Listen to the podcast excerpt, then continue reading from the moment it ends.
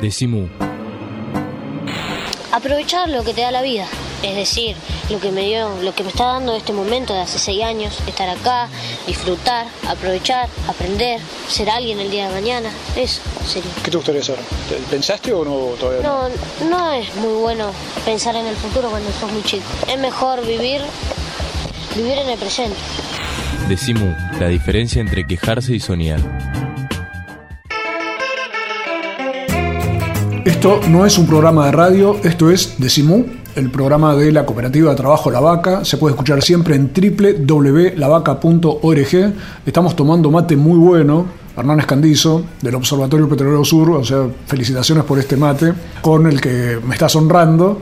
Y estamos conversando justamente a partir de la experiencia del Observatorio Petrolero Sur sobre los temas energéticos argentinos, los conflictos sociales que genera el tema de la extracción del petróleo, del fracking, los precios, y había una consulta que te estaba haciendo que era, en un momento hubo una celebración alrededor de IPF vuelve a ser Argentina. A ver, traducime, a ver si yo leí bien o, o la noticia había recovecos que no entendí muy bien que digamos. Sí, realmente eh, cuando se, se, avanzó con la expropiación a Repsol, bueno, fue, fue una, una noticia que se celebró ampliamente. Eh, una empresa de, que, que, el Estado argentino recupere una, una, herramienta como IPF para intervenir en un, en un sector totalmente transnacionalizado, en un sector estratégico para el desarrollo del país, sin duda es una buena noticia. Ahora, Después hay que ver qué orientación se le da a esa herramienta. Eh, IPF podría haber sido la palanca para eh, avanzar en una transición hacia la diversificación de la matriz energética, porque bueno, también lo, los recursos de IPF, los recursos financieros, pero también los recursos tecnológicos, la materia gris que hay dentro de, esa empresa, que mantiene en movimiento esa empresa, y, también toda la, la, fuerza, el músculo de, los trabajadores y trabajadoras son lo, los que van a los que podrían hacer necesario justamente hacer posible esta, esta diversificación tan necesaria de la matriz. Lo que se hizo fue eh, tomar IPF como una herramienta para promover los no convencionales. Eh, la gran mayoría de las empresas que aterrizan en Neuquén para eh, el desarrollo de, o para la explotación de vaca muerta, llegan asociadas con IPF o traccionadas por IPF, bueno, como es el caso del Chevron, eh, fue IPF salió a buscar a Petronas, eh, un rol similar juega Gas y Petróleo de Neuquén, la empresa provincial, es decir, las dos empresas, una controlada por el Estado Nacional, otra controlada por el Estado Provincial, son las que eh, promueven todo este desarrollo. Incluso IPF, también a través de ISUR, una subsidiaria, es la que está llevando adelante todo el avance sobre lo que es el área Fernández Oro en Río Negro, todo lo que es la zona de Allen, todo este avance sobre los montes frutales, ¿no? Claro, esa es el otro cuestión, dijiste montes frutales y me di cuenta, claro, la, el, el, ataque que significa a las producciones locales. Pero cuando uno habla de, de diversificación, como mencionabas vos recién, uh -huh. ¿en qué estás pensando? Y estamos pensando en desarrollar otras fuentes eh, que tiene que ser, eh, tiene que haber una inversión en investigación y desarrollo de, otras fuentes, como puede ser solar, como puede ser eólica, eh, el financiamiento y desarrollo de planes de eficiencia energética, de diseño de políticas eh, también de generación descentralizada de energía. En las propias comunidades. En las propias comunidades, a nivel incluso de, de municipios. Claro, de hace un tiempito Pablo Paliciolada, de las asambleas de Chubut, nos hablaba del tema de la energía eólica y de esa posibilidad descentralizada, pero aparte decía que la energía eólica en Argentina podría abastecer a América Latina entera, o sea que, que, es un potencial gigantesco en serio y sin necesidad de destrozar el ambiente como puede ocurrir con el tema del fracking, por decir así. Sí, no hay ninguna fuente que sea buena por sí misma. En México tienen grandes problemas porque hay grandes campos eólicos que significan el desplazamiento de comunidades campesinas.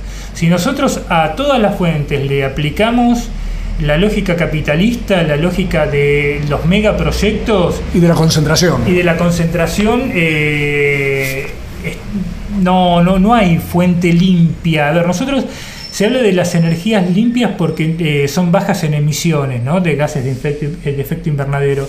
Ahora, nosotros decimos una energía tiene que ser limpia también en, en términos sociales. Sociales. No claro. solamente. eh, La idea de descentralización. Incluso, a ver, eh, nosotros eh, proponemos una transición eh, y una diversificación de la matriz energética, pero reconocemos que también ciertos niveles de extracción de hidrocarburos eh, van a ser necesarios, sobre todo por la dependencia que tenemos de los hidrocarburos en, en, eh, en el aspecto petroquímico. Claro. Porque también está la parte energética del gas y, y el petróleo, pero también hay una dependencia en insumos petroquímicos que eso también hay que, hay que ver cómo se lo resuelve. Es, es mucho más complejo que lo energético, la, la extracción de, de gas y petróleo. Entonces, eh, ahí lo- el- la pauta lo da, bueno, eh, en qué la da la escala tanto de, generación como también, bueno, esto que, que planteabas bien vos, la concentración. Si nosotros que es un poco lo que se está viniendo ahora con, con esta eh, promoción de las renovables por parte del macrismo.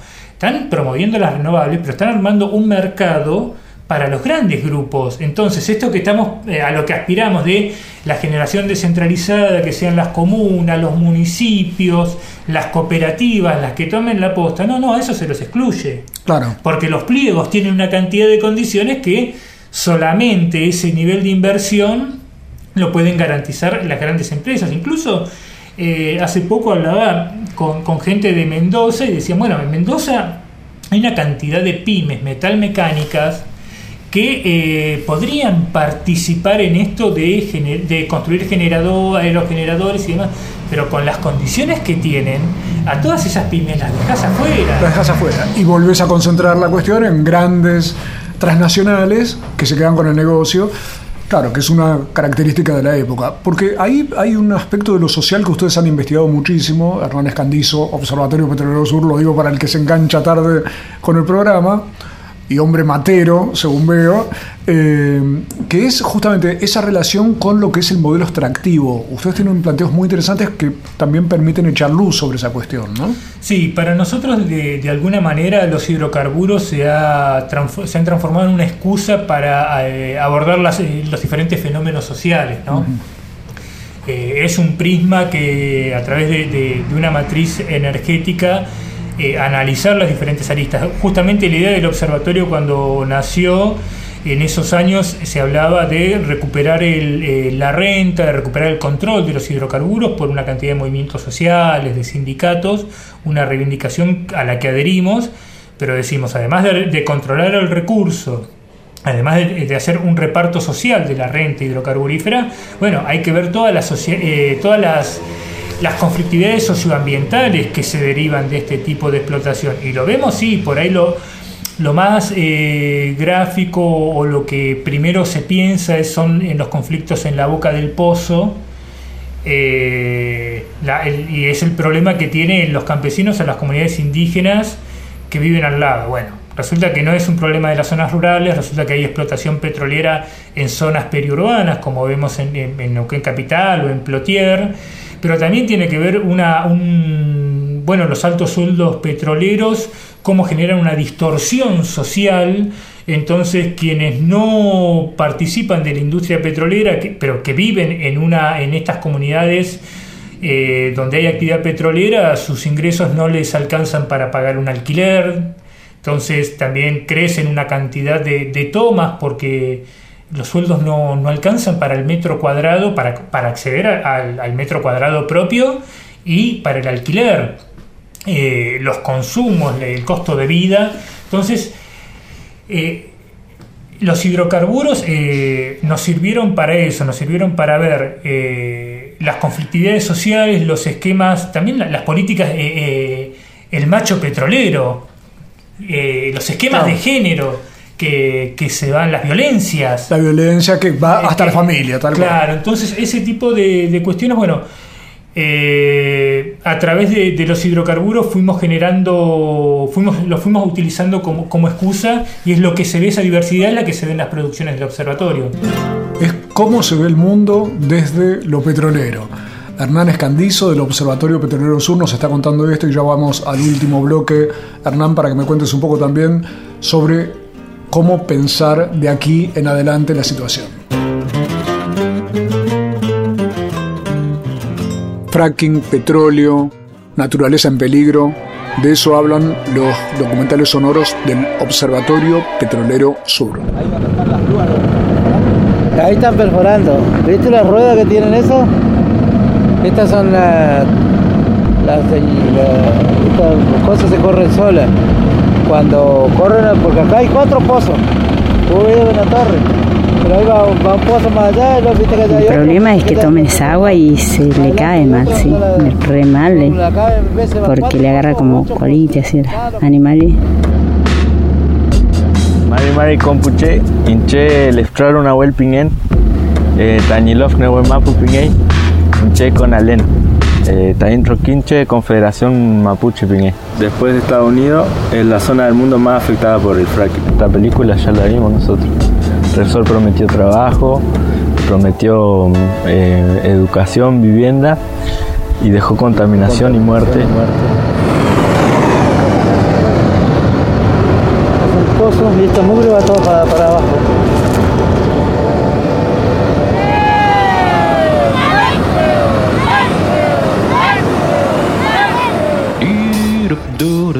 Decimu. www.lavaca.org Sin conservantes, sin químicos, sin fecha de vencimiento. Decimu. Ojos que ven, corazón que siente. Decimu. El Sindicato de los Trabajadores de las Telecomunicaciones, pluralista, democrático y combativo. Nuestra página web www.foetrabsas.org.ar. Si sos telefónico, sos de Foetra. Todos los meses, cuando pases por el kiosco, Decimu. Decimu. Mu, el periódico de la vaca. Decimu. Todos los meses pateando la calle. Y ahora vamos a escuchar las recomendaciones musicales de Pablo Marchetti, o sea, El Grito Pelado.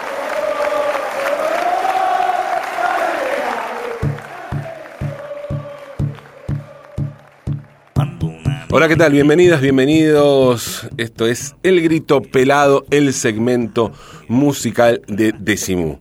Y ustedes saben que aquí eh, no nos privamos de nada, de absolutamente nada todas las eh, los formatos musicales, las corrientes musicales, las inquietudes musicales están presentes siempre y cuando, claro, pasen algún filtro y ahí me hago cargo, ¿no? Por ahí es personal este asunto, una música que me gusta, que me gusta y quiero compartir, pero independientemente de atarme a determinado género o escena musical. Y hablo de escena porque existen eh, en la ciudad de Buenos Aires y me consta que eh, en el resto de, la Argentina muchísimas escenas musicales, muchísimos géneros que trascienden la cuestión estrictamente musical, sino que form, forman una, una cultura.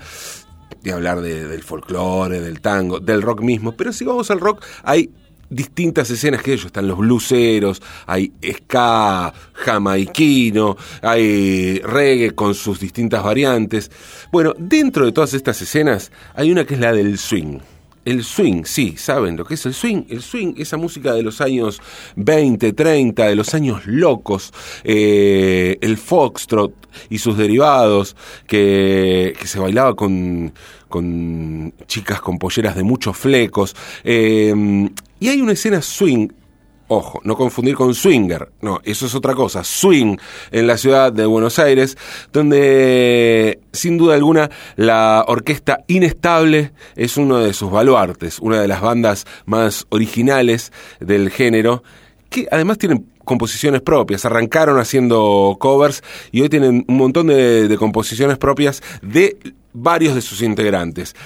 Y hablo de escena, hablo de cultura porque las fiestas swing de, de la orquesta inestable incluyen eh, baile, una orquesta tocando en vivo, eh, DJ que pasa música eh, de estos años y clases donde se aprende a bailar este ritmo.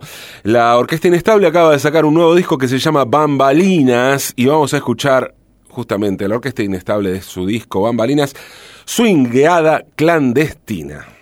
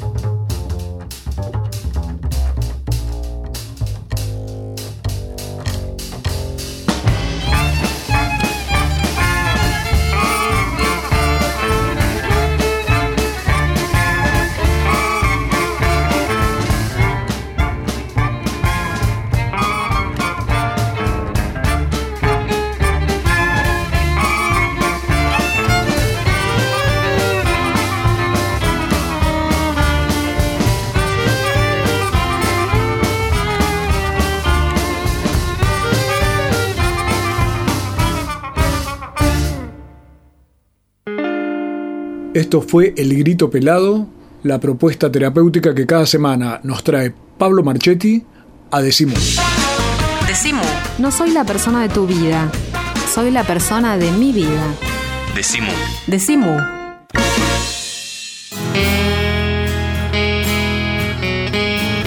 Estamos en el último tramo de este Decimú. Hoy estamos hablando con Hernán Escandizo, integrante del Observatorio Petrolero Sur, una de las organizaciones que investiga eh, a partir de esa experiencia tuya, Hernán, con los mapuche, qué es lo que ocurría con el tema petrolero y a partir del tema petrolero empezaste a ver lo que era el tema del modelo energético y el modelo económico. Y yo recién mencionaba la, la cuestión de cómo pensar hacia adelante porque estamos en la ciudad de Buenos Aires en este momento, por suerte no estamos en el medio de la calle, donde estaríamos poco menos que ahogándonos con los escapes de gas de los autos. Entonces uno ve que este es un modelo, el modelo económico, muy pendiente de la producción de automóviles y uno lo ve en muchos países latinoamericanos, vos ya me dirás en países, en otros países del mundo, donde los autos se producen, entonces se necesita cada vez más petróleo y más cosas. Y esto termina en una cuestión que, decime si yo estoy, si yo estoy exagerando, que es guerras en el mundo a partir del tema petrolero. O sea, como que es una situación eh, compleja donde desde lo local, con autos que ya no se sabe dónde meterlos, hasta lo internacional, vemos atravesados por esa cuestión. ¿Cómo podemos pensar hacia adelante este, estas temáticas? ¿Cómo las pensás vos como hipótesis, por lo menos? Sí, como hipótesis, eh, bueno, primero que estas megalópolis como la que vivimos, Buenos Aires, con toda esta extensión y con todo este sistema de...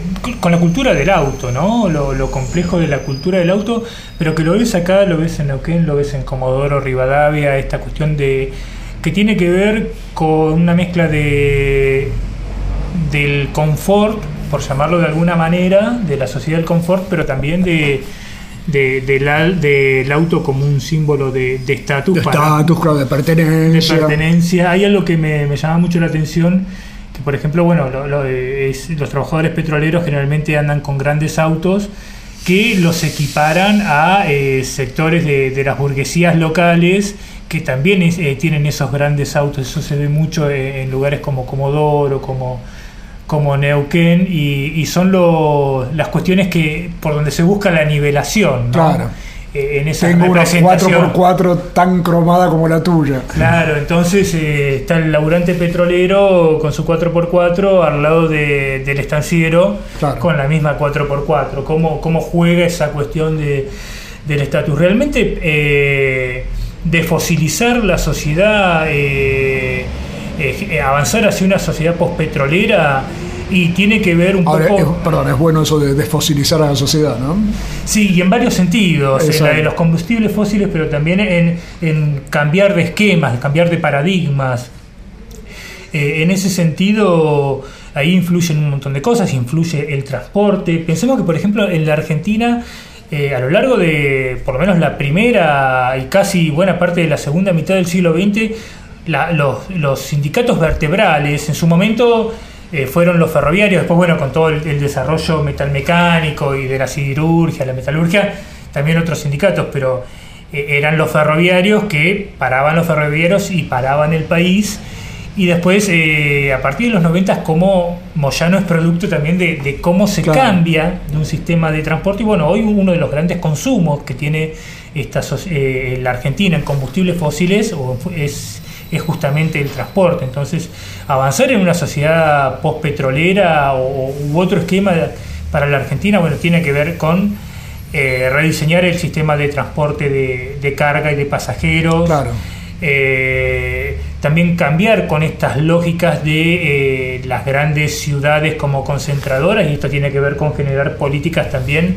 para una, una, equidad demográfica, un, reparto demográfico de otra manera, eh, generar otras formas de, de producción. Creo que Hoy pensar la energía, pensar otra matriz energética para esta misma matriz de, producción y de consumo no, no es viable. Eh, justamente tenemos una matriz energética, se echa mano a los hidrocarburos para sostener este esquema de sociedad, este, este esquema de producción, este esquema de consumo. Entonces también eh, pensar eh, en un futuro tiene que ver con, grandes cambios sociales, eh, tiene que ver con lo ambiental, pero tiene que ver con lo social. Si no unimos estas dos Esas dos cosas, claro, no, no, está, no está separada una ecología del ambiente de una ecología de lo social. Ahora, a la vez, cuando uno lee y ve series, películas y demás que hablan de lo petrolero como motor de guerras, problemas, espionajes y demás. ¿Tiene sentido eso todavía hoy o, es, o eso, si hubiera un cambio de paradigma, también se aliviaría de algún modo? Y lo que pasa es que el cambio de paradigma ahí es, eh, es también eh, desmontar esas estructuras de, de intereses. Claro. Eh, tiene que ver, bueno, en esto de cambiar un sistema de relaciones sociales también tiene que ver con cambiar estas relaciones de dominio, ¿no? Claro, donde vos veías grupos, en el caso de Siria y demás, diciendo tomamos zonas que son petroleras y prácticamente se independizaban y era conflictividad alrededor de ese tema, ¿no es Sí, vos fíjate que también, eh, por ejemplo, Estados Unidos es uno de los países, si bien es el que ha promovido el fracking a nivel global y los no convencionales, también Estados Unidos tiene una, una diversificación de la matriz energética una diversificación de fuentes, eh, que ellos lo ven en términos de seguridad energética porque plantean, bueno, eh, estas conflictividades que decías vos, estas guerras, estas inestabilidades globales, lo que hacen también es que, bueno, garantizar fuentes de energía, fronteras adentro también, eh, justamente por estos escenarios, viéndolo en términos militares, es la, lógica que, con la que ellos se, se plantean. Eh, yo creo que, tiene que ver eh, nuevamente con un cambio, con, cambios sociales mucho más profundos, porque si eh, seguimos con estos, con estos esquemas de políticos, con, este, con, este, con, el capitalismo como, como, modelo, como lógica de, de desarrollar la vida, un poco contradictorio, ¿no? de, asociar el capitalismo con vida, pero bueno, con esta forma de, reproducirnos. Eh, pueden ser guerras por el petróleo, pero también podrían ser guerras por lugares donde por el viento, eh, por controlar los espacios, los corredores de viento, o, guerra por el litio, porque es el mineral que permitiría el almacenamiento de energía, porque lo que tiene el hidrocarburo es que vos lo almacenás en un lugar y lo utilizás cuando querés. Vos con la eólica o con la solar o con la hidráulica, la tenés que consumir, la generás y la consumís. El problema, bueno, y es donde aparece el litio, es almacenarla. Entonces también esa es la otra cuestión. Entonces, Sí, las guerras por el petróleo de, hoy se pueden trasladar mañana en las guerras por el litio, por el litio que es lo que permite almacenar la energía, podría ser la guerra por controlar corredores eólicos, entonces tiene que ver, eh, el desfosilizar la sociedad podría de alguna manera quitar presión sobre, sobre esos lugares. Ahora, si seguimos reproduciendo la lógica capitalista, la lógica del dominio, se pasaría por controlar las fuentes de petróleo a controlar otro tipo de fuentes, pero que eh, garantizarían el acceso a la energía para la reproducción de esos modelos.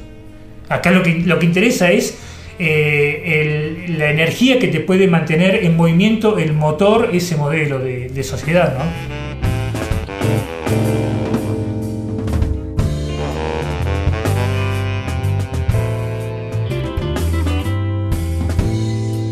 ya no quede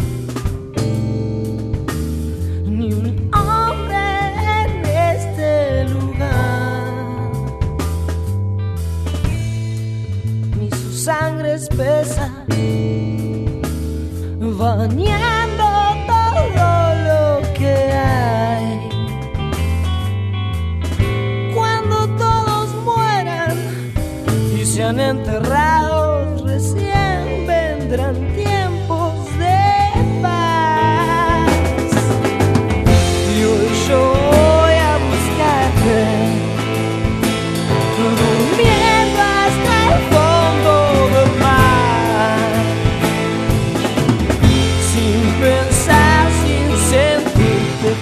todo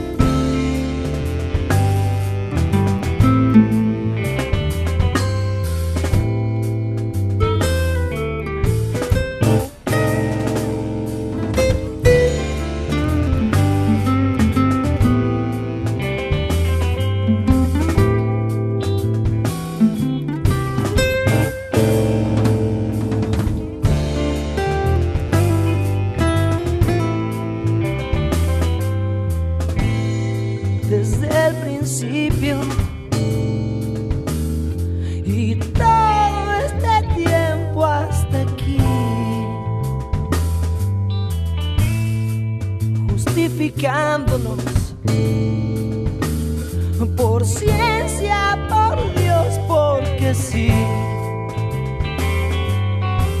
Cagada tras cagada, no nos importa nada. Obstinado, orgullo hasta el fin.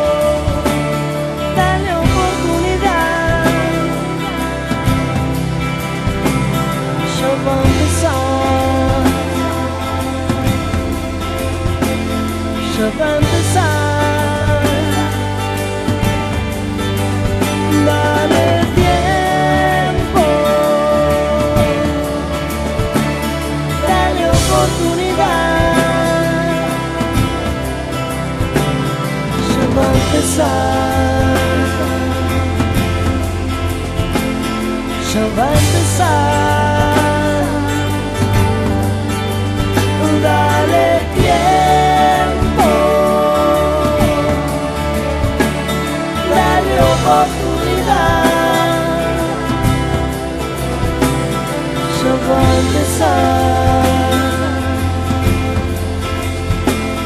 Ya va a empezar.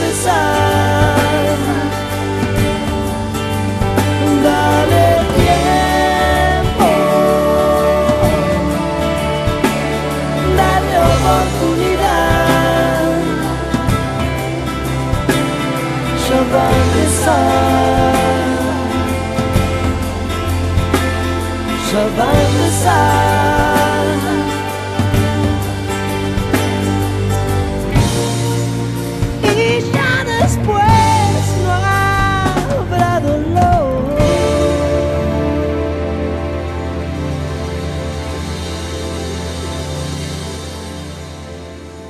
www.lavaca.org.